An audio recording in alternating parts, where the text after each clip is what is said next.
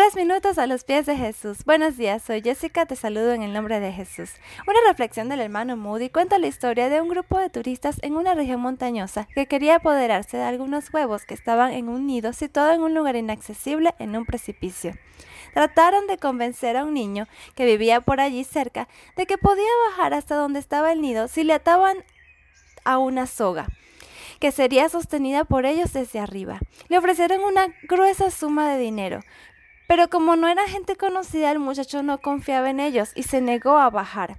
Le dijeron que no le pasaría nada, pues ellos sostendrían firmemente la soga. Por fin el muchacho dijo, la única condición que pongo para bajar es que sea mi papá el que sostenga la soga.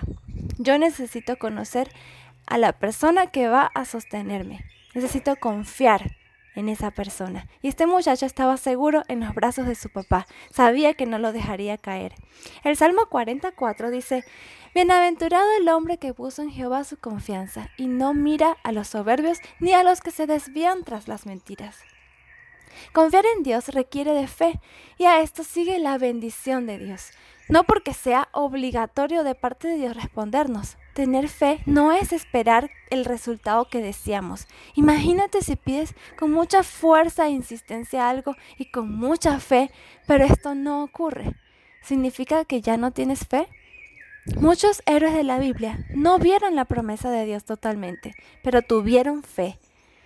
Muchos vieron parte de la promesa, otros con mucha esperanza murieron confiando en que Dios cumpliría su palabra, lo que por cierto fue así, Dios cumplió su palabra, porque la palabra de Dios permanece para siempre y no depende de nuestro tiempo de vida. Dios es fiel a sus promesas y siempre lo será.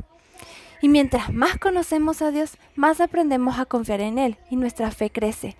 Pueden suceder muchas cosas en nuestras vidas. Mientras estemos confiando en Dios, nos vamos a atrever a tomar acción en muchos aspectos, así como el chico de la historia se atrevió a escalar hasta el nido. El texto dice que no nos desviaremos tras los que siguen las mentiras. Muchas de estas mentiras están basadas en miedos, temores, dudas, complejos y muchas otras cosas que nos alejan de tener la mente de Cristo. Una mente conectada con el propósito divino. Una mente que busca cumplir con ese cometido, que adquiere valor para alcanzar lo que parece inalcanzable. ¿Y tú conoces lo suficientemente a Dios para depositar toda tu confianza en Él? ¿Qué piensas tú de esto?